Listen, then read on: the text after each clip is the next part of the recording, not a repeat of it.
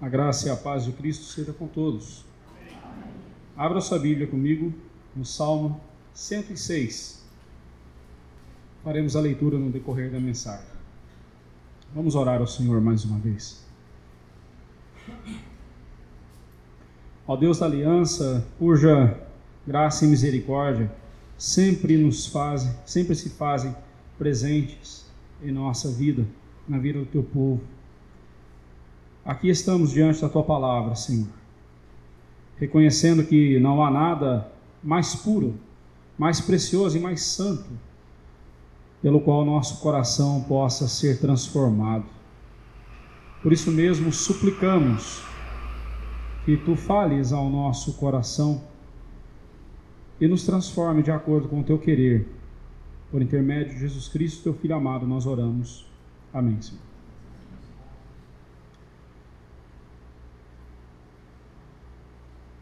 Este salmo ele forma par com o salmo anterior, Salmo 105, e por isso eles são chamados de salmos de lembrança. Por que salmos de lembrança? Se você se lembrar do domingo passado, Salmo 105, vários momentos da história de Israel foram relembrados para falar da fidelidade de Deus para com seu povo. E agora, neste salmo, nós vemos a misericórdia de Deus e da mesma forma, vários momentos da história de Israel são relembrados aqui, mostrando a infidelidade do povo de Deus, o pecado do povo, e Deus os tratando com misericórdia, sem, é claro, também deixar de tratá-los, é, corrigindo os seus pecados. Então, este salmo 105 ressalta a fidelidade de Deus, o salmo 106 ressalta a misericórdia de Deus. A autoria deste salmo, assim como o anterior, também nos é desconhecida. É, ainda que o contexto deste salmo, semelhante ao salmo 105, seja encontrado, pelo menos dois versículos deste salmo, o versículo 47 e 48, você os encontrará na íntegra é, em 1 Crônicas, capítulo 16, 35 e 36, que é o cântico de Davi, naquele momento em que ele traz a arca da aliança de volta a Jerusalém. Então, é, alguns entendem que este salmo foi escrito por Davi. Nós temos essa dificuldade, nós não sabemos, porque justamente os versículos 43 a 46 falam de uma época bem posterior a Davi, é, uma época pós-exílio, né, pós, após o exílio babilônico, lá por volta do sexto século antes de Cristo, bem depois da época de Davi. A menos que, como disse João Calvino, a menos que Davi, ou o escritor do salmo, deste salmo, tenha recebido de Deus uma revelação sobre o que aconteceria alguns séculos depois, e isso é muito comum no Antigo Testamento acontecer, é, a menos que tenha acontecido isso, e o escritor do Salmo tenha recebido então uma revelação de Deus sobre os cativeiros que sobreviriam ao povo de Israel. Do contrário, nós não temos como afirmar que este salmo foi escrito nos dias de Davi. Mas sem dúvida alguma, o texto de 1 Crônicas 16 é o pano de fundo para o Salmo 105 e 106. Vamos então para o Salmo 106. Deus, o Deus da aliança, ele tem um relacionamento com o seu povo baseado na sua misericórdia. Semana passada nós falamos sobre o Deus da aliança e o seu povo. E nós vamos continuar esse assunto. No, cap... no Salmo 106 também nós vemos o Deus da aliança e o seu povo. Só que hoje nós focaremos na misericórdia de Deus. Este salmo ele é dividido em três partes. A primeira parte vai do versículo 1 ao versículo 5, e depois do versículo 6 ao 46 a segunda parte. E a última parte, a terceira parte, versículo 47 e 48. Então você vai ver que a segunda parte do nosso sermão será a maior, é óbvio, né? Vamos lá então. Neste salmo, nós vemos o salmista expressando diante de Deus o que estava em seu coração. Primeiramente, nós vemos o anseio de seu coração abatido versículo 1 ao versículo 5, o salmista expressa a Deus o anseio de seu coração que se encontrava abatido. Diz assim os versos 1 a 5: Aleluia! Rendei graças ao Senhor, porque Ele é bom, porque a sua misericórdia dura para sempre. Quem saberá contar os poderosos feitos do Senhor ou anunciar os seus louvores? Bem-aventurados os que guardam a retidão e o que pratica a justiça em todo o tempo. Lembra-te de mim, Senhor, segundo a tua bondade, para com o teu povo. Visita-me com a tua salvação, para que eu veja a prosperidade dos teus escolhidos, e me alegre com a alegria do teu povo, e me regozije com a tua herança. Esses cinco primeiros versos, eles devem ser entendidos na perspectiva dos dois últimos versículos do Salmo. Né? Nos dois últimos versículos, o salmista ele clama a Deus por restauração. O salmista ele estava sobremodo angustiado e triste ao ver o sofrimento do seu povo e com isso ele também sofria. Mas por que o povo estava sofrendo? Por causa da sua desobediência. O povo havia desobedecido a Deus e agora estava colhendo os severos castigos ou as severas consequências do seu pecado. Então, aflito, o salmista viu que somente relembrando os poderosos feitos do Senhor em favor do seu povo e louvando-o por isso, é que ele encontraria alento para o seu coração. Quando eu disse que aqui nós temos o salmista expressando o seu anseio de um coração arrependido, de, ou de um coração aflito diante do Senhor, né? um coração que está abatido, é interessante que ele comece o salmo louvando ao Senhor. E isso não é nada contraditório, irmãos. Se você quer vencer a angústia do seu coração, se você quer vencer a tristeza que abate o seu coração vez ou outro, eleve a sua voz ao Senhor em louvor, adore o Senhor, relembre os poderosos feitos do Senhor. Observe que este salmo começa com um aleluia e termina também com um aleluia. Aleluia. A gente usa essa palavra de forma tão banal. Sabe o que significa aleluia? Louve ao Senhor, louvado seja Deus. Louvado seja Deus. Toda vez que você for dizer a palavra aleluia, lembre-se o significado dela e veja se isso está realmente louvando ao Senhor. Veja se você não está quebrando o terceiro mandamento, tomando o nome do Senhor em vão. Mas eu quero chamar a sua atenção para o fato de que o salmista diz: rendam graças ao Senhor, louvem ao Senhor e ele relembra então os poderosos feitos do Senhor, que são tantos, são inumeráveis. Não dá para contar quantos são os feitos poderosos do Senhor. Porém, apesar de toda a nossa incapacidade de enumerá-los, nós devemos nos concentrar em usar todas as nossas energias nesse propósito, pois um coração grato a Deus é de fato um coração feliz. Eu não conheço um coração que é agradecido a Deus, que vive o tempo todo agradecendo a Deus, ser infeliz. Não estou dizendo que esse coração não passa por problemas, não estou dizendo que essa pessoa não passa por angústias. O salmista aqui mesmo passava por angústias.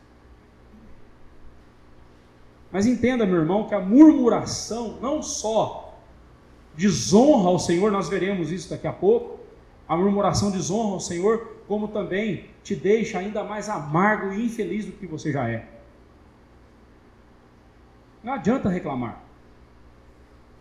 Não adianta murmurar. Aliás, só atrasa, só atrapalha. Louve ao Senhor. Está difícil a vida? Está difícil as lutas? Estão difíceis? Louve ao Senhor. Relembre os poderosos feitos dele. Relembrar os poderosos e inumeráveis feitos do Senhor Deus, sempre encherá a nossa alma de alegria e nos fortalecerá no momento da angústia. Além da verdadeira felicidade, um coração agradecido também expressa a verdadeira piedade. Observe o verso 3: Bem-aventurados os que guardam a retidão e o que pratica a justiça em todo o tempo. Observe que o salmista mostrou que a piedade é algo que acontece primeiramente no coração da pessoa, para em seguida revelar-se em obras de justiça, e isso o tempo todo. Essa é a verdadeira piedade. Começa no meu coração. Se eu aparento uma piedade nas minhas ações, mas o meu coração não é piedoso de fato, o nome disso é hipocrisia, fingimento, falsidade. E eu posso enganar todo mundo, mas não engano a Deus. Mais cedo ou mais tarde, a máscara cai.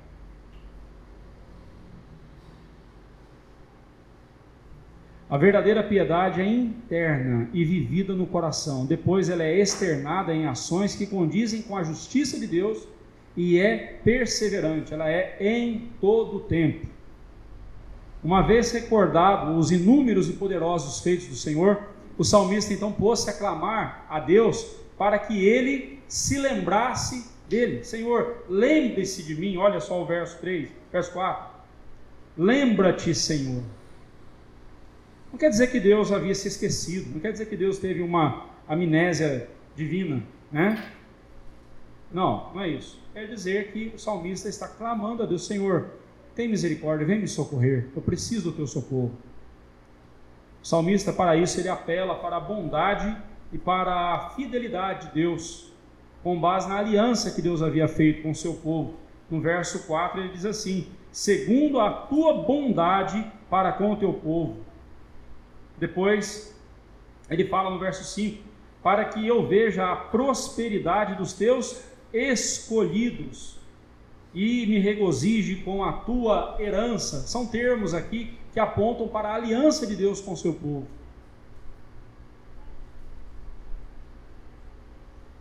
Você encontra, se encontra abatido diante das lutas e tristezas dessa vida, meu irmão? É assim que você se encontra? Eu pergunto a você de que depende a sua felicidade e alegria do seu coração. Você está triste com algo que você perdeu, de repente, era porque a sua alegria e felicidade dependiam desse algo que você perdeu. Logicamente, perdas nos entristecem, especialmente a perda de entes queridos. Claro que nos entristece. Mas coloque o seu coração em Deus, Ele vai alegrar o seu coração e Ele te dará forças para você vencer essa dor, vencer essa tristeza. E para que Ele seja glorificado e exaltado na sua vida.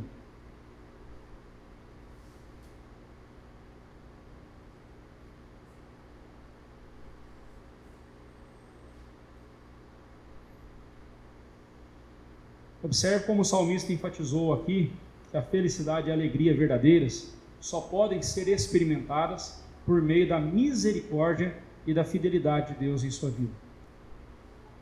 Você não vai encontrar a verdadeira felicidade fora da misericórdia e da fidelidade de Deus. Você não vai encontrar. Não perca seu tempo. Você pode ganhar o mundo inteiro, mas você perderá a sua alma. Quando tudo lhe faltar e você tiver em suas mãos somente a misericórdia e a fidelidade de Deus, então você verá que você é a pessoa mais abençoada e rica que existe. Mas o salmista também expressa, em segundo lugar, a confissão de um coração arrependido. Agora nós vamos para o trecho mais longo deste salmo, do versículo 6 ao versículo 46 é, eu da mesma forma lerei conforme é, expor. A maior parte desse salmo, essa parte agora que nós vamos ver agora, ela é uma confissão honesta diante de Deus. É o salmista abrindo o seu coração diante de Deus e confessando o seu pecado. Se você quer saber o que, que nós fazemos, ou o que você deve fazer quando o, o, o liturgo aqui à frente diz assim: agora nós vamos para o nosso momento de confissão de pecados.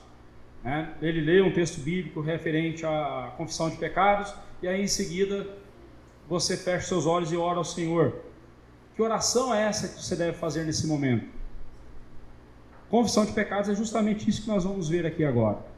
Nesse trecho, do versículo 6 ao versículo 46, nós temos dez momentos da história de Israel. Dez momentos que o salmista relembrou, relembrou o que Deus havia feito e também o pecado do povo. Confessar o pecado diante de Deus é você relembrar o que Deus fez para te salvar, é você confessar a Ele que você é um pecador e que merece a punição dele, mas conta com a misericórdia e com a graça dele. Isso é confessar o pecado.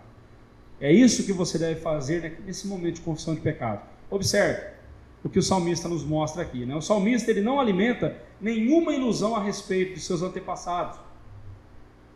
Né? Geralmente, quando um, um ente querido nosso falece, um, a gente lembra dos nossos antepassados, a gente só conta as, as histórias bonitas que eles tiveram, né? O salmista aqui não diz isso. O salmista, ao mesmo tempo que ele lembra o amor de Deus, o cuidado de Deus, ele lembra também o quanto esse povo, quanto seus antepassados foram, foram pecadores. Mas ele não tira o corpo fora, ele não diz assim: olha, Senhor, como eles eram pecadores. Não. Ele também diz: Senhor, pecamos pecamos. Ele também inclui-se nessa confissão. Ele também se vê como pecador. Ele também se vê como pecador. Ele não exime, se exime do seu pecado, pelo contrário, ele se inclui na pecaminosidade de seus antepassados. Ele diz no verso 6: Pecamos como os nossos pais, cometemos iniquidade, procedemos mal. Enquanto você não fizer essa oração diante de Deus, Pai, pequei como pecaram os meus antepassados. Não sou nem um pouco diferente deles. Pecador gera pecador. Eu não sou nem um pouco melhor do que os meus pais, do que os meus avós, do que os meus antepassados foram. Sou tão pecador quanto. Cometi iniquidade procedi mal.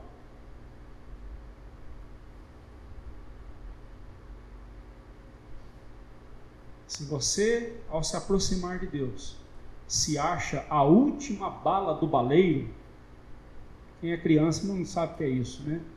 Mas na nossa infância, tinha lá o baleiro, lá no, na, na mercearia, na quitanda do seu Sebastião. Você chegava, eu gostava de girar aquilo só para escutar o barulhinho. Ui, fazer um barulhinho esquisito, né? Eu gostava de girar só para fazer o barulho. O seu Sebastião ficava louco com a gente. Vou comprar bala, que é bom nada, né? Para fazer barulho. Mas se você se acha a última bala do baleiro, eu sou o cara, eu sou a, a pessoa indispensável para Deus. Se eu não existir, eu acho que Deus tem alguma, algum treco porque eu faço Deus feliz. Você acha que tem gente que pensa assim? É o que mais tem nas igrejas hoje em dia. É o que mais tem é crente. Não, pastor, isso é um absurdo. Não, não é um absurdo, não. Tem muita gente que acha que Deus lhe deve favor. Tem muita gente que acha que Deus tem que abençoá-lo porque ele é dizimista. Não, tem que me abençoar, Senhor. Eu dei oferta, o Senhor tem que me dar o dobro. Eu dei dízimo, o Senhor tem que me abençoar.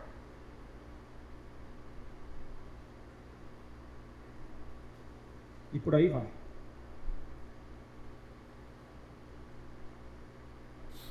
Sabe, irmãos? Enquanto nós tivermos essa postura de arrogância diante de Deus, nós jamais conheceremos a Deus. Porque Ele não se revela a soberbos. Aos soberbos, Ele resiste de longe. Aos humildes, Ele acolhe bem diferente do que propõem as modernas teorias, terapias psicologias e afins, você é uma vítima, você é um pobrezinho, vítima de alguém que abusou de você, ou de alguém que te levou para o mau caminho, ou de alguém que eh, você é uma vítima da sociedade, a sociedade lhe deve, o mundo lhe deve. Muito diferente. A Bíblia vem dizer: você pecou. Você não é nem um pouco diferente dos seus antepassados. Você é tão pecador quanto. E se você gerar filhos, serão tão pecadores quanto você. Fala a verdade. É gostoso ouvir isso? É gostoso ouvir isso? Não é. Por isso que a Bíblia é tão desprezada, a Bíblia é tão odiada pelas pessoas, por isso que há tantas piadas com a Bíblia, por isso que há tanta ridicularização para com a Bíblia. E o que é pior, eu não consigo entender é crente fazer piadinha com a Bíblia. Tirar versículos bíblicos e fazer memes, fazer piadinhas e divulgar na internet. Se você não tem nada mais interessante para fazer piada, olhe no espelho e faça piada com a tua cara, mas não com a palavra de Deus.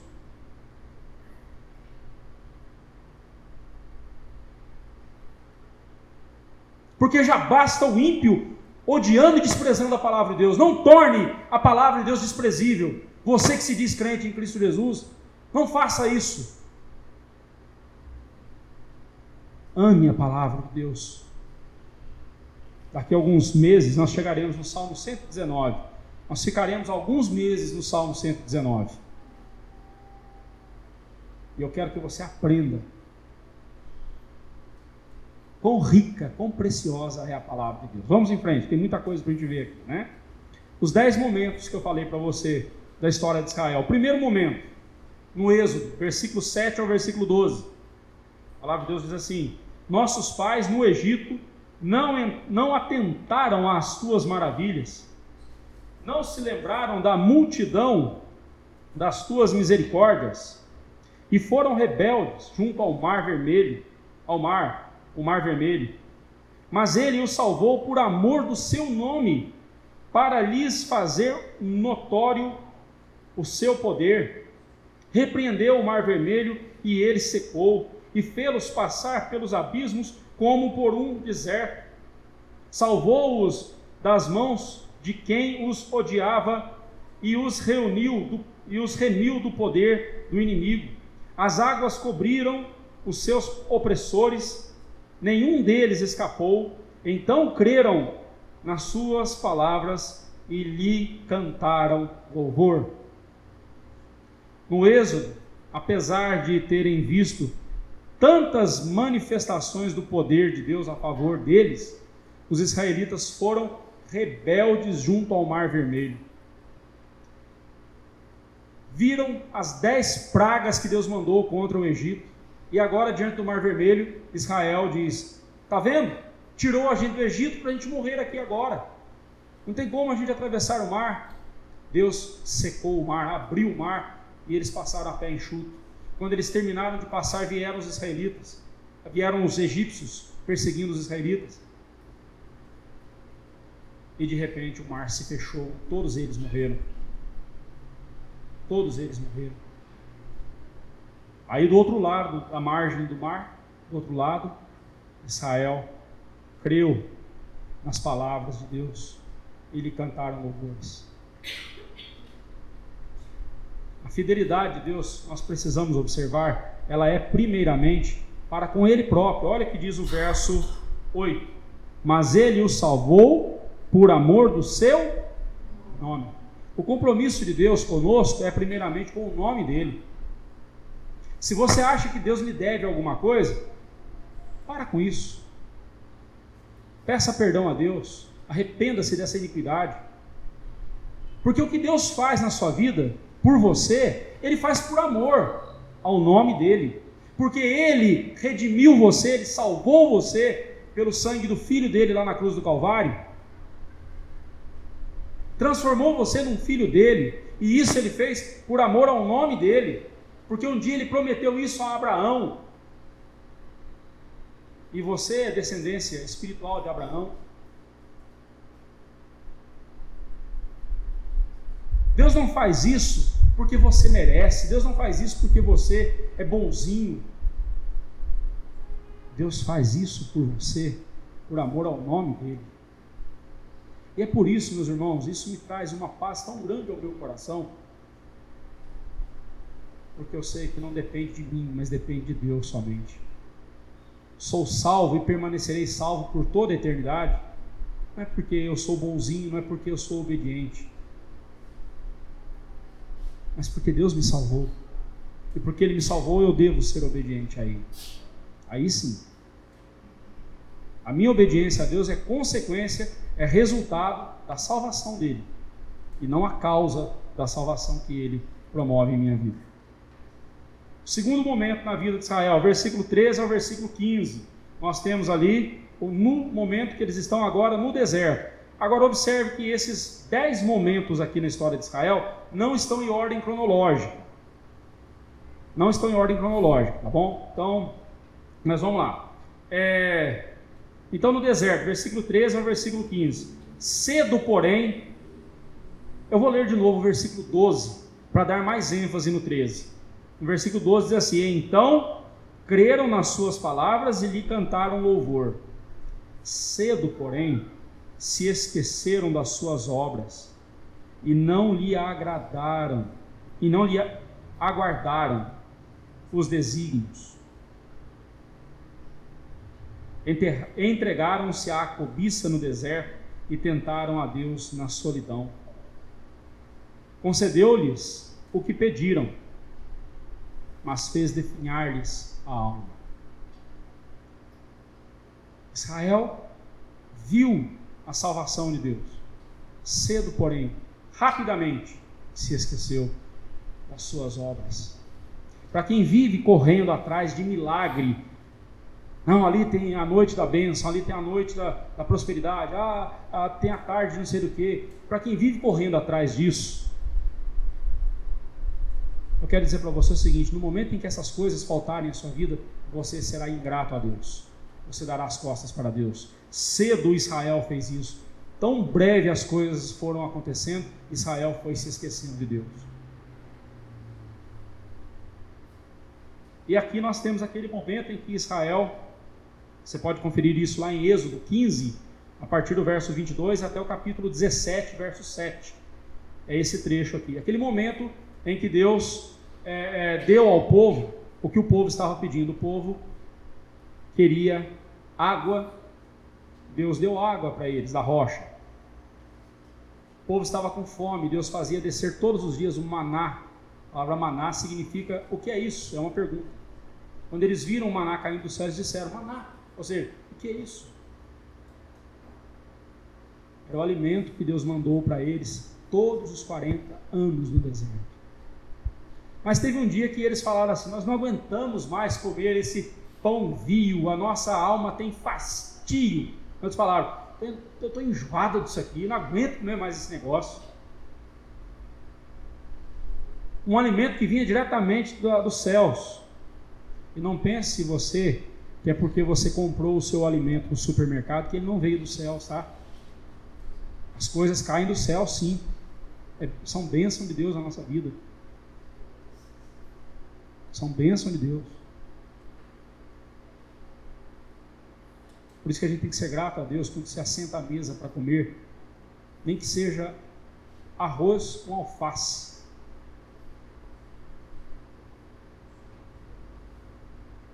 A gente tem que ser grato a Deus. Mas eles começaram a, ser, a reclamar: não aguentamos mais comer isso. Queremos carne, porque no Egito, tudo bem, a gente era escravo, mas a gente tinha carne para comer. Ô, oh, vidona boa a gente tinha lá tomava chicote no lombo, passava bala, feito, feito não sei o quê, mas tinha carne para comer. Tem muito crente que fala da sua vida em Cristo da mesma forma. Olha para o passado, se vangloria do passado que teve, como se fosse grande coisa mesmo. Pastor, eu tenho um testemunho muito forte para dar na minha conversão. Eu não quero saber foi a sua vida no passado, eu quero saber de agora. O que é a sua vida hoje? E para ouvir o testemunho da sua vida, eu vou chamar o seu vizinho, vou chamar o seu parente, vou chamar o seu cônjuge, para saber como é que, é que você é. Aí, topa? Porque é isso que faz diferença. É isso que importa. Mas a gente tem saudade de carne. O que Deus fez? Mandou codornizes para eles. Eles comeram tanta carne naquele dia que a Bíblia diz que saiu pelos narizes e morreram mais de 20 mil pessoas naquele dia, tá bom?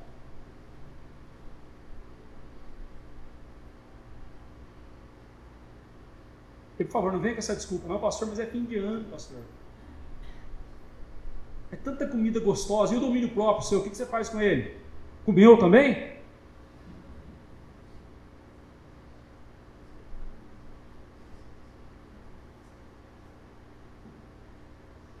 Glutonaria é pecado, tá, irmão?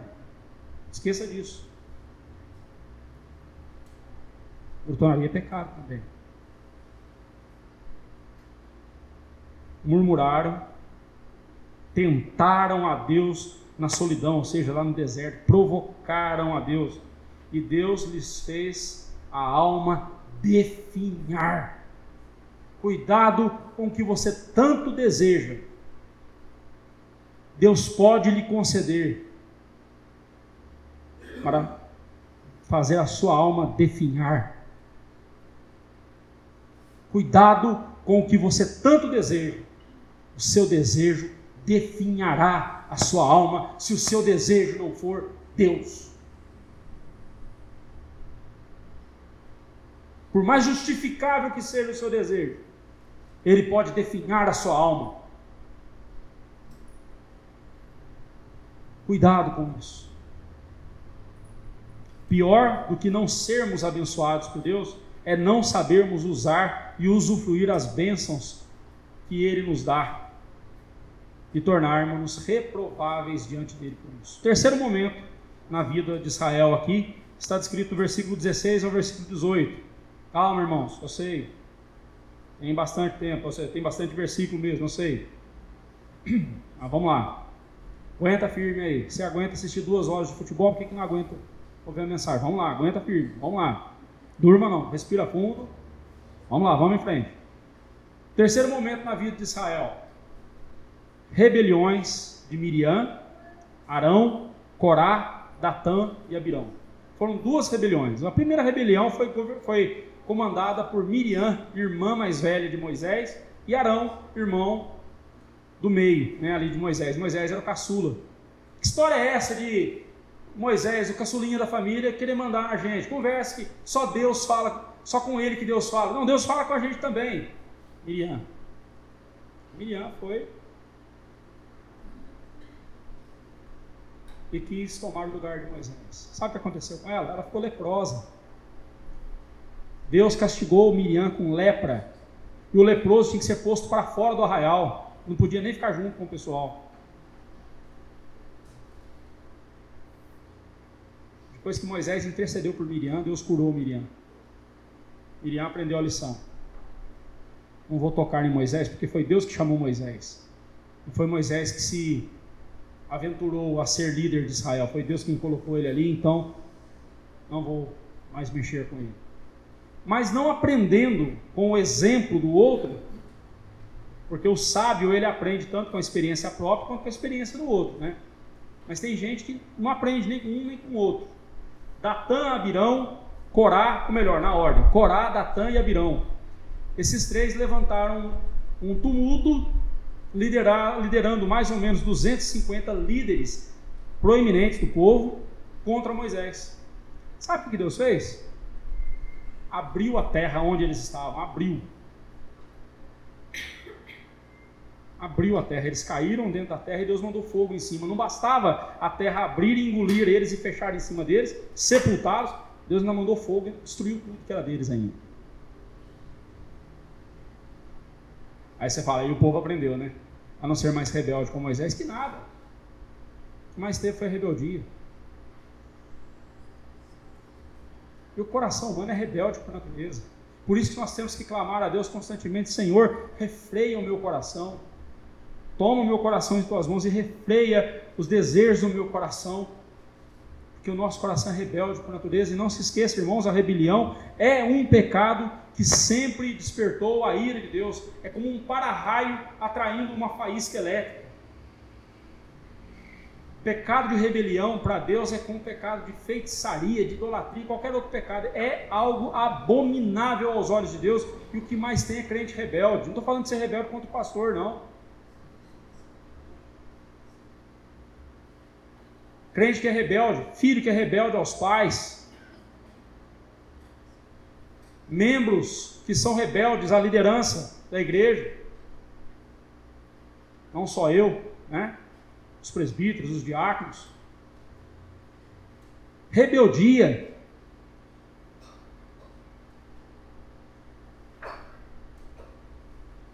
Nós podemos e devemos agir contra os líderes quando eles não estiverem de acordo com a palavra de Deus, mas existem meios para isso, e a rebelião não é um desses meios.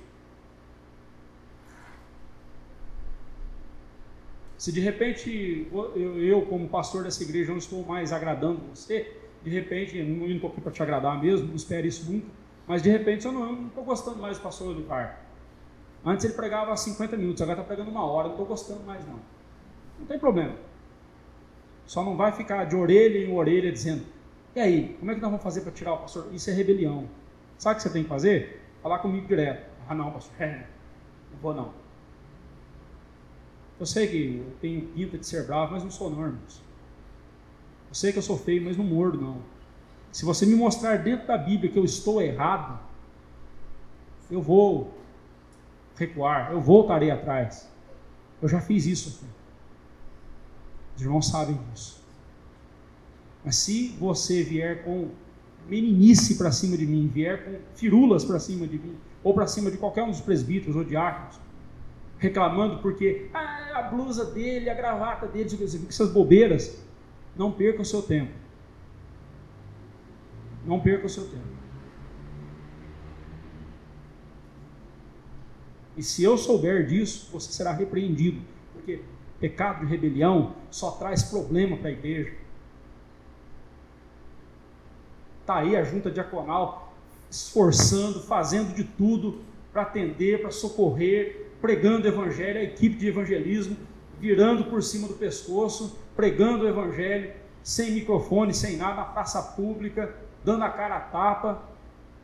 Os professores de escola dominical se esforçando para trazer para você, para sua família, bom ensino bíblico. O pastor preparando, trazendo a mensagem e tudo mais tal. E você murmurando pelos cantos, reclamando das coisas porque não estão saindo do jeito que você gosta, porque o ventilador não está girando na posição que você quer. Não tem jeito, irmãos. Onde há rebelião, a gente precisa entender que a bênção de Deus não se faz presente. Existem meios para você dizer do seu descontentamento, de repente seu descontentamento é legítimo. E você tem direito de fazer isso. E não só o direito, mas o dever, mas de fazer isso biblicamente. Se teu irmão pecar contra ti, vai, arguí-lo entre ti e ele só. Mateus 18, 15. Só pegar e ler lá os três passos. Está lá. Mas ninguém quer fazer isso, porque fofocar no ouvido do outro é mais fácil. Ficar esparramando contendas dentro da igreja é mais fácil. E aí a gente pode se arrebentar de trabalhar, a gente não vai ver a igreja crescer. Quando eu falo crescer, não estou falando da igreja encher de gente, não, irmãos. Embora isso seria maravilhoso ver acontecer, mas eu quero ver cada um de vocês cheios do Espírito Santo, conhecedores da palavra de Deus, apegados à palavra de Deus, crescendo na graça de Deus. É isso que eu gostaria, nós desejamos para a sua vida. É isso que Deus deseja para a nossa vida como igreja. Porque somente crentes maduros, fortalecidos na palavra, produzirão para a glória do Senhor, viverão para a glória do Senhor. E viverão um dia na glória do Senhor.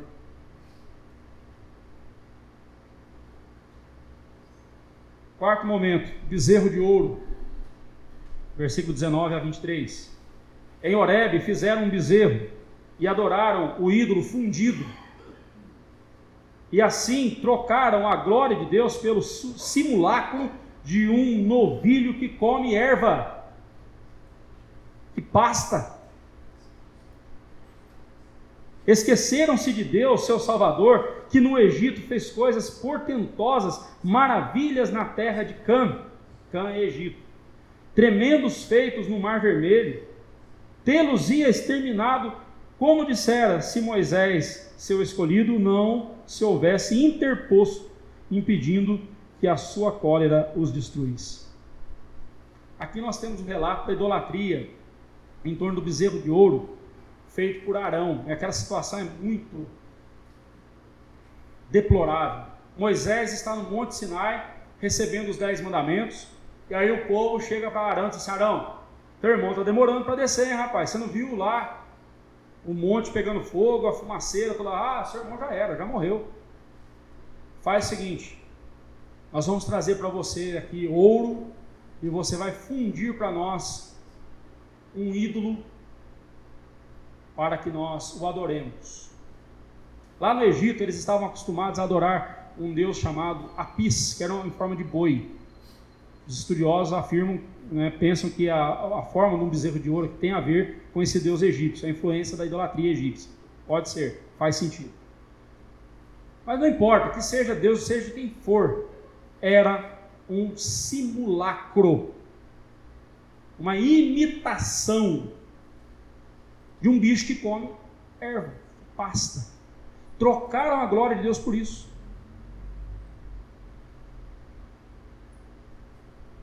Aí Arão, pressionado pelo povo, pega o ouro, joga lá e forma o bezerro, funde o bezerro e põe para o povo adorar. Quando Moisés desce do monte, encontra o povo naquela algazarra toda, naquela, naquele alarido todo. O que está acontecendo aqui? Ah, aí Arão vem só, ó, o seguinte, o povo estava pressionando, viu que você estava demorando para vir, o povo veio, começou a me pressionar, queremos um, um Deus que nos, que nos, guie no deserto, queremos e tudo mais, tal. Você vai ter que fundir um bezerro para nós. E eu peguei o ouro deles e joguei no fogo e uá, apareceu esse bezerro. Leia o texto lá, dá a impressão que Abraão está dizendo justamente isso. Eu joguei no fogo e uh, apareceu esse bezerro. Ele dá a intenção, ele tem a intenção de mostrar que o pecado dele foi um milagre. Aconteceu um milagre ali, por isso que Ó, Moisés, por isso que eu adorei, porque ó, ó, olha que coisa maravilhosa. Maravilhosa, maravilhosa foi a abertura do Mar Vermelho. Maravilhosas foram as dez pragas. Maravilhoso foi o Monte Sinai fumegando e Deus descendo ao monte e revelando os mandamentos a Moisés. Isso sim é maravilhoso. Não ouro derretido no fogo. Moisés pega aquele bezerro, moe, transforma em pó, põe na água e taca para o povo beber. Bebe agora. Olha para onde que vai o Deus de vocês. Vai sair pelo intestino de vocês. Quanta humilhação para o povo, né? Mas pior foi a humilhação, a vergonha que trouxeram ao nome de Deus. Olha o que o salmista diz. Como eles puderam fazer tal coisa? Nós voltaremos nesse texto daqui a pouco. Quão abjeta é a idolatria, irmão, presente em nosso coração? Não pense você que nós somos diferentes de Israel, não. Porque se você tiver ídolos no seu coração, sejam eles o que for ou quem for, esses ídolos não são nada diferentes do bezerro de ouro. Daqui a pouco eu falo mais sobre os ídolos. Quinto momento, os doze espias, versículo 24 a 27. Também desprezaram a terra aprazível e não deram crédito à sua palavra, antes murmuraram em suas tendas e não acudiram à voz do Senhor. Então lhes jurou de mão estendida que os havia de arrasar no deserto e também derribaria entre as nações a sua descendência e os dispersaria entre outras terras. O povo pecou, caiu em idolatria, Moisés se interpôs, sendo ali uma figura de Cristo, prefigurando o próprio Senhor Jesus Cristo, que se interpôs entre nós e Deus para aplacar a ira de Deus e nos salvar. Moisés então intercede pelo povo, mas não adiantou. Agora, entrando em Canaã, antes de entrar na terra prometida, Moisés manda lá os doze espias. Aí o povo, voltam os doze espias. Dos, dos 12, 10 chegam dizendo: Olha, de fato, a terra é boa, cacho de uva lá é tão grande que precisa de dois para carregar. Você imagina um cacho de uva que precisa de dois para carregar num varal? Né? Enorme, não sei o tamanho, deve ser grande demais. A terra mana leite e mel é uma coisa maravilhosa. Mas não adianta não, gente. Lá tem uns, uns camaradas lá gigantes. Os caras são tão grandes que nós nos sentimos como gafanhotos diante deles. A gente se sentiu pequenininho perto dos caras. Ó, esquece. O que, que aconteceu? O povo recebe esse relatório e começa. Viu só? Deus trouxe a gente aqui para a gente morrer no deserto. Começou aquela autocomiseração desgraçada assim. Autocomiseração. Oh, meu Deus, irmãos, como que isso é uma tragédia? Como que isso atrapalha a vida do cristão? Oh, e agora? Como é que vai ser? O que será? Né? Autocomiseração. A autocomiseração não é só uma coisa chata para a gente ouvir, tá? Porque a coisa mais chata que tem é alguém se autocomiserando perto da gente. coisa que. Uf, cansa. Mas é algo que ofende a Deus porque pequena o poder de Deus, porque diminui a glória de Deus. Porque quem queria colocar Israel em Canaã não seria Israel, mas seria o próprio Deus. E daí que tinha gigante lá. Deus é muito maior do que gigante. Deus criou os gigantes. A autocomiseração, além de ser uma coisa chata, é pecado. Porque ela depõe contra a grandeza de Deus. Israel, então, Deus falou: tá bom. Essa geração não entra. Essa velha geração de 20 anos para baixo, de 20 anos para cima, não entra nenhum em Canaã. A não ser Josué e Caleb, os dois únicos espias que disseram: e daí que tem gigante? Quem vai pôr a gente lá é Deus. E os que ouviram os outros dez vão tudo morrer no deserto. Era para eles ficarem no máximo dois, três anos no deserto. Ficaram 40 anos no deserto. Enquanto aquela velha geração não morreu, a nova geração não entrou em, Jerusalém, em Canaã.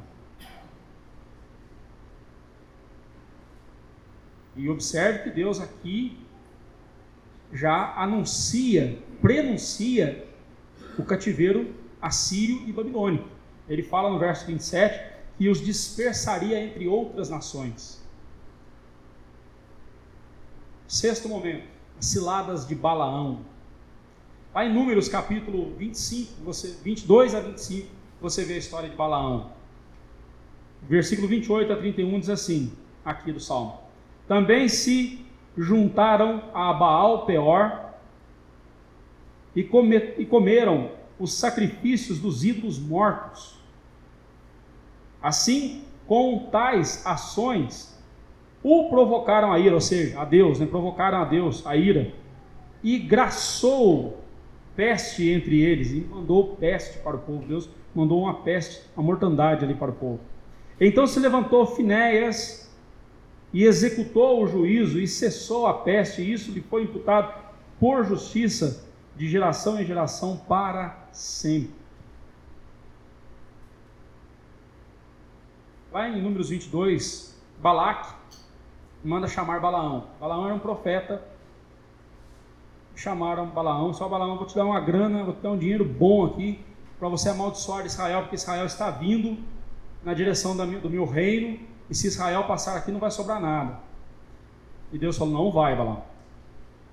Não vai porque Israel é povo abençoado, não há maldição que pegue em Israel. Mas Vai, vem, vai. Deus, então vai então, Abraão. Vai lá, Balaão. Não, não. Vai lá, Balaão. Balaão foi. Só que chegou lá, Deus falou: você só vai dizer o que eu mandar, você só vai abençoar o povo. Todas as vezes que Balaão tentou amaldiçoar o povo, da boca dele saía bênção para Israel. Balaque falou: Que palhaçada é essa, Balaão? Eu trouxe você aqui para amaldiçoar o povo, você está abençoando? Não tem como eu amaldiçoar quem, quem Deus abençoou, Balaque. Não tem jeito. Mas tem um jeito de você derrubar esse povo. Traga mulheres estrangeiras e ponha elas no meio do povo de Israel. Deixe os homens de Israel se encantarem com elas e se prostituírem com elas. E automaticamente, ao se juntarem a essas mulheres, eles também estariam adorando os deuses mortos, né, os ídolos mortos, como diz o verso 28, e comerem dos banquetes desses, eh, sacrificados e dedicados a esses ídolos. Dito e feito. Os israelitas se prostituíram com as mulheres estrangeiras. E aí no verso 30, tem um sujeito chamado Finéias, neto de Arão. Esse homem personifica as palavras do versículo 3, homem que anda na justiça. O que, que Finéias fez? Ele ficou sabendo que um israelita, naquele exato momento, estava tendo relações sexuais com uma midianita, uma mulher estrangeira. Ele entrou na tenda e atravessou os dois pelo ventre. Os comentaristas entendem que ali eles foram pegos no exato momento da relação sexual e a espada de Finéias atravessou os dois. Forte a cena, não é mesmo? Finéias, isso lhe foi imputado por justiça, tal como seu ancestral Abraão que creu em Deus e isso lhe foi, a sua fé lhe foi imputada para a justiça, da mesma forma que Néias. Não é que a justiça dele trouxe o favor de Deus para ele, não. Finéias, ele era um sacerdote, ele agiu como um sacerdote tinha que agir. Não foi a justiça de Finéias que o salvou, mas ele era salvo, por isso ele agiu com justiça. Da mesma forma, nós hoje assim como Finéias era sacerdote, nós também somos sacerdotes de Cristo. E o nosso comportamento tem que ser o comportamento de sacerdote de Cristo. Somos nação santa, sacerdócio real, povo de propriedade exclusiva do Senhor. As nossas ações têm que conferir com o versículo 3, andar em justiça na presença de Deus o tempo todo. Não é a nossa justiça que nos salva, mas a nossa justiça, se temos alguma justiça, essa justiça é a justiça de Cristo, que foi derramada sobre nós, que foi colocada em nossa conta, foi imputada em nossa conta quando ele morreu na cruz do Calvário por nós. E agora, justificados, pois mediante a fé, nós temos paz com Deus, nós podemos nos aproximar do trono de Deus por meio de Jesus. Mas também devemos viver nesse mundo de forma santa, lutando contra o pecado, venha ele de onde vier, esteja onde estiver, nós devemos lutar contra o pecado, tal como sacerdotes de Cristo. Sétimo momento, as águas de Meribá, versículo 32 e 33. Depois o indignaram nas águas de Meribá, e por causa deles sucedeu mal a Moisés, pois foram rebeldes ao Espírito Santo, ao Espírito de Deus. E Moisés falou irrefletidamente. Primeira vez que Deus fez água brotar da rocha, Deus falou para Moisés: Moisés, fere a rocha. E Moisés, com seu cajado, bateu na rocha. A segunda vez que Deus mandou, é, foi esse caso aqui, né? É, as águas de Meribá, você pode ver lá em Números 20, 2 a 13. Nessa segunda vez, Deus falou: Moisés, o povo quer água, o povo está com sede, então você vai falar com a rocha, você não vai bater na rocha, você vai falar com a rocha. Mas Moisés estava tão irado que a Bíblia diz que ele falou irrefletidamente. Ele virou para o povo: É água que vocês querem? Então é água que vocês vão ter. E bateu na rocha. A Bíblia diz que com isso Moisés não dignificou a Deus, não honrou a Deus, porque Deus havia mandado ele falar com a rocha, não bater na rocha, dessa vez. Sabe o que isso custou a Moisés?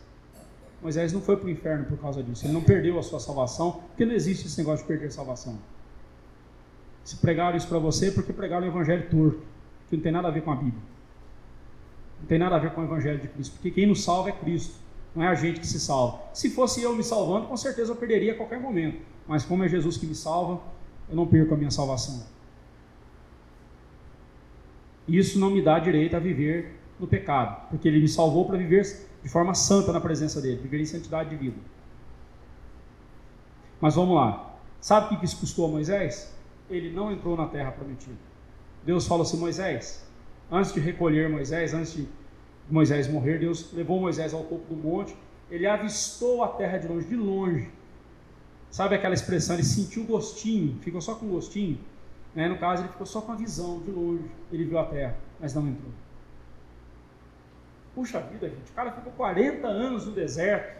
Ele não era um rapazinho novo, ele tinha 80 anos quando começou, estava com 120 anos, aguentando as chatices daquele povo, as murmurações daquele povo, o tempo todo Moisés aguentando e vai e vem. Quando chega na hora, porque ele.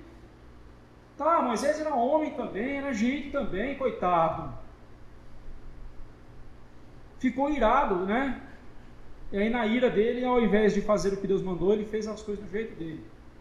Interessante que Deus deu água mesmo assim, porque ele é misericordioso.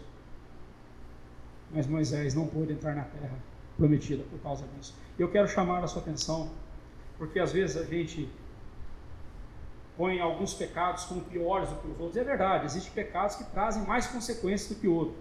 Mas observe que Moisés não foi adultério, Moisés não foi assassinato, Moisés não foi nenhum desses pecados que pôs Moisés fora da terra prometida. O que tirou Moisés da terra prometida foi a ira.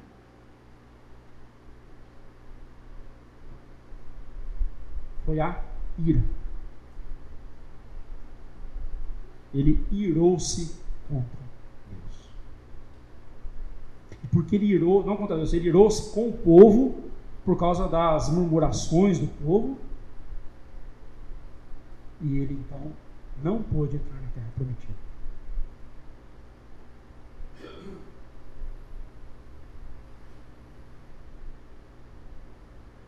Mas é um pecado que todo mundo tem, né? Quem que não ficou irado? Né? Quem que não se ira, não é mesmo? Afinal de contas, a gente tem sangue de barato, né? Mas a ira é um dos pecados mais presentes no coração dos crentes. Ela nem sempre vem em forma de raiva, de explosão, como foi no caso de Moisés. Às vezes ela vem em forma de murmuração. Às vezes ela vem em forma de autocomiseração, de inconformidade com o que está acontecendo. Não é do jeito que ele gostaria que fosse.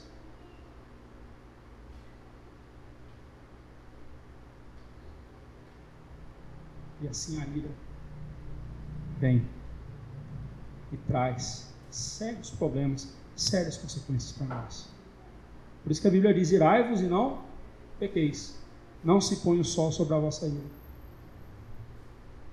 Longe de vós, entre todas as coisas, a ira.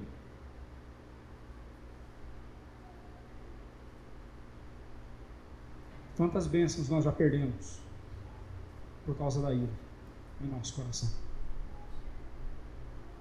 Vamos em frente. Oitavo momento. Estando em Canaã. Entraram em Canaã, versículo 34 a 39. Não exterminaram os povos como o Senhor lhes ordenara, antes se mesclaram com as nações e lhes aprenderam as obras. Deram culto aos seus ídolos, o que, lhes, o que se lhes converteram em laço, pois imolaram seus filhos e as suas filhas aos demônios, e derramaram sangue inocente, o sangue dos seus filhos e filhas, que sacrificaram aos ídolos de Canaã, e a terra foi contaminada com sangue. Assim se contaminaram com as suas obras e se prostituíram os seus feitos. Neste momento, eles estavam agora em Canaã, Deus havia mandado eles exterminarem todos os inimigos. O que Israel fez? Deixou vários inimigos para trás. E não só deixou, desobedecendo a Deus, deixou vários inimigos vivos, como até mesmo se uniram a esses inimigos por meio de casamento misto. E aqui eu quero chamar a sua atenção. Casamento misto nunca foi algo aprovado por Deus. Foi algo que Deus sempre abominou. Um servo de Deus não deve casar com alguém que não serve a Deus. Pastor, mas eu tenho na minha família exemplos de casamentos mistos que a pessoa se converteu. Louve a Deus por isso, foi misericordioso. Estamos vendo isso aqui no Salmo. Quantas vezes o povo pecou contra Deus? E mesmo assim Deus os abençoou. Mas independente se Deus vai ser misericordioso, e assim eu espero que ele seja, independente dele ser ou não, quero que você saiba que casamento misto é pecado.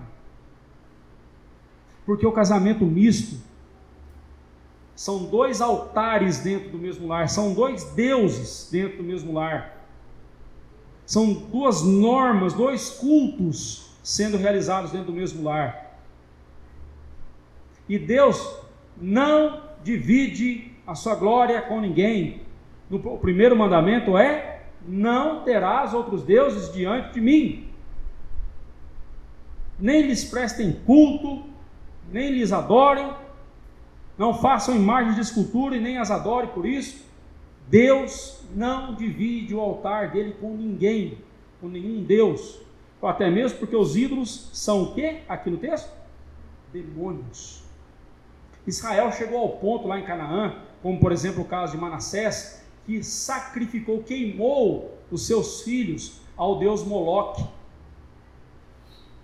uma divindade dos cananeus. Coisa que Deus nunca exigiu, Deus abominou, era sacrifício humano nos seus cultos. Deus nunca permitiu isso, nunca pediu isso.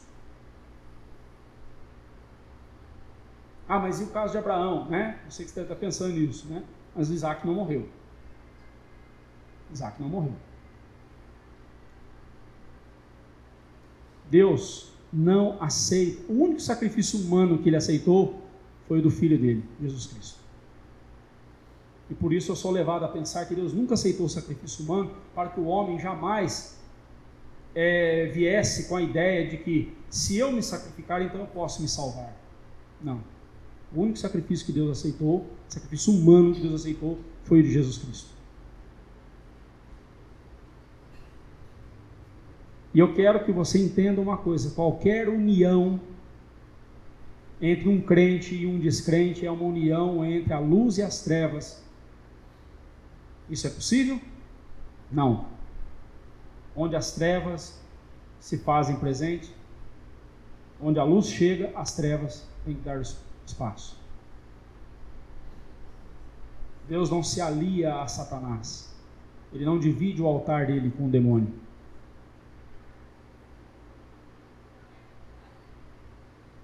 Quando eu falo de casamento misto, por tabela entra namoro misto, tá? Por tabela entra também uma sociedade, um crente com um ímpio. Mas é uma empresa, não tem nada a ver, não, tem tudo a ver.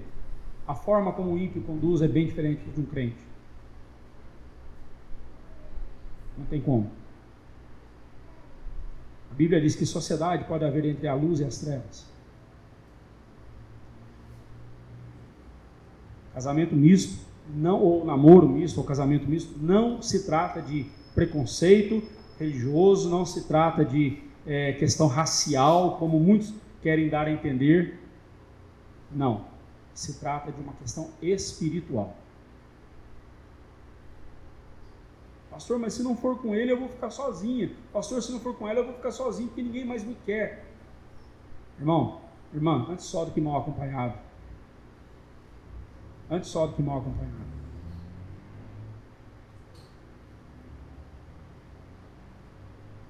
Obedeça a Deus. O nono momento, os cativeiros, Assírio e Babilônia, 40 e 42 diz assim: 40 a 42. Acendeu-se por isso a ira do Senhor contra o seu povo, e, a, e ele abominou a sua própria herança e os entregou ao poder das nações. Sobre eles dominaram os que os odiavam. Também os oprimiram os seus inimigos, sob cujo poder foram subjugados. Aqui nós temos a descrição dos dois cativeiros. O primeiro cativeiro aconteceu no ano 722 a.C., com os assírios invadindo a parte norte de Israel, cuja capital era Samaria. Devastou. Depois, um século depois, mais de um século depois, no ano 608 a.C., Nabucodonosor, agora o Império Babilônico, o grande Império Babilônico, invade o sul de Israel e devasta a cidade de Jerusalém, que era a capital do sul. Destrói o templo do Senhor, leva vários cativos para a Babilônia e eles ficam 70 anos na Babilônia. Deus prometeu o que ele disse nos dias de Moisés: Se vocês me trocarem por falsos deuses, eu espalharei vocês de entre as nações. Ele cumpriu. O castigo de Deus é real e, e ele disciplina os filhos dele. Por isso, o último momento aqui é a restauração do povo, versículo 46, 43 a 46. Muitas vezes os libertou, mas eles o provocaram com os seus conselhos e por sua iniquidade foram abatidos. Olhou-os, contudo, quando estavam angustiados e lhes ouviu o clamor.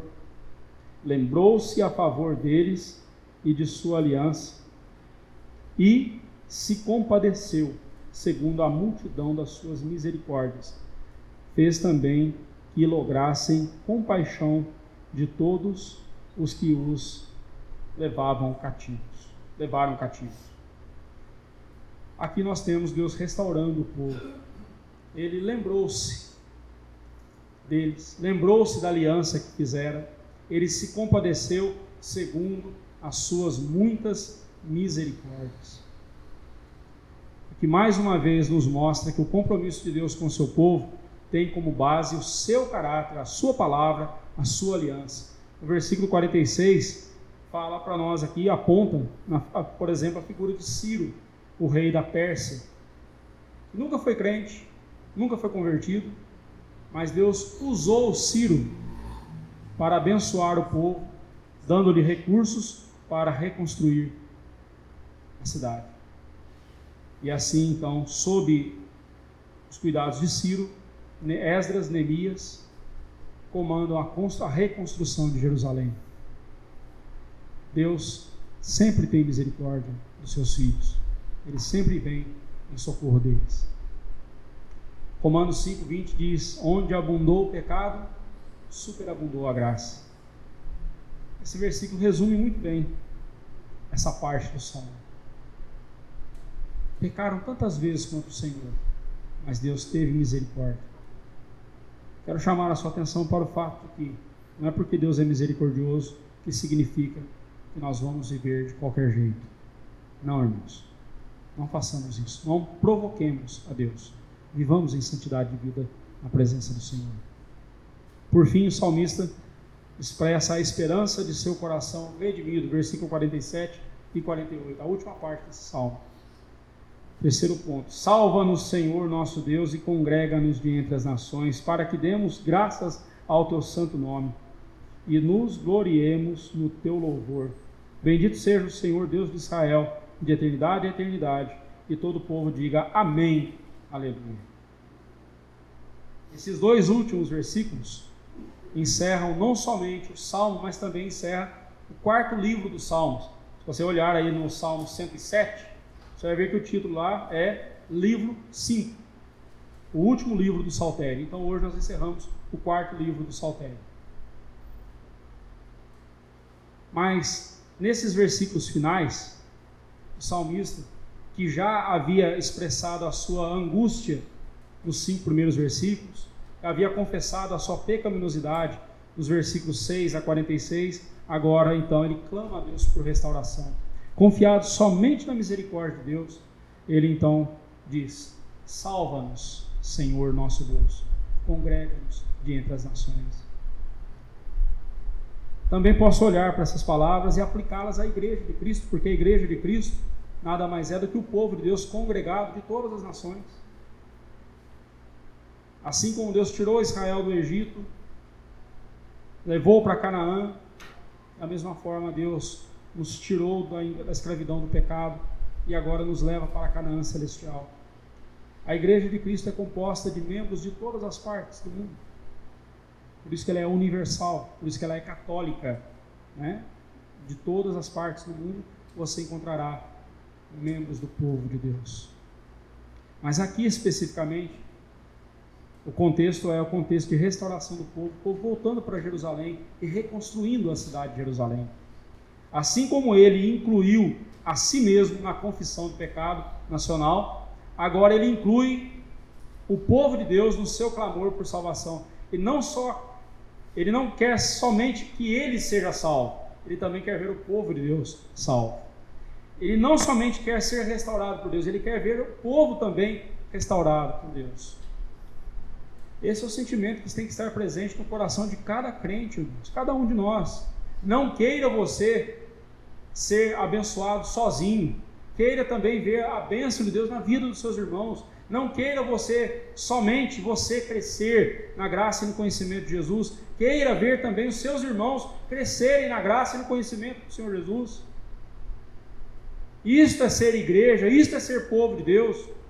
É ir de força em força, como diz o Salmo, vão indo de força em força até que cada um deles se apresente diante do Senhor na glória eterna, em Sião.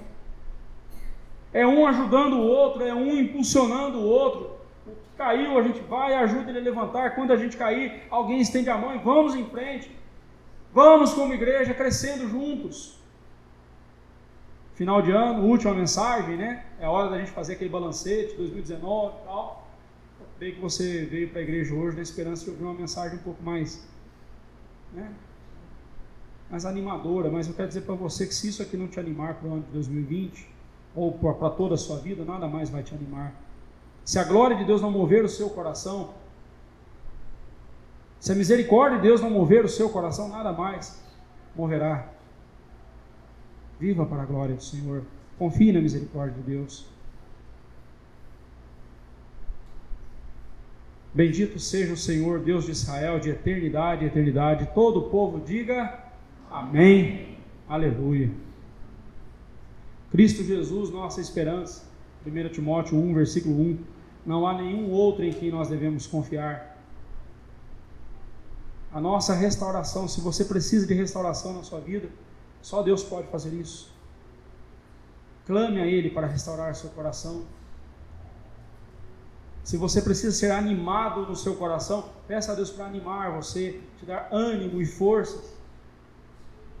Mas volte-se para Deus. Tenha Deus como alvo da sua vida. Viva para a glória dele. Encerrando, irmãos, aqui o livro Salmo e também o livro 4 do Saltério. Este salmo vem nos mostrar que Deus disciplina seus filhos, pois os ama. Ele salva os seus filhos porque ele é misericordioso. Ele cumpre a sua aliança porque ele é fiel, primeiramente, a si mesmo. Bendito seja o Senhor nosso Deus. E todo o povo diga amém. Aleluia.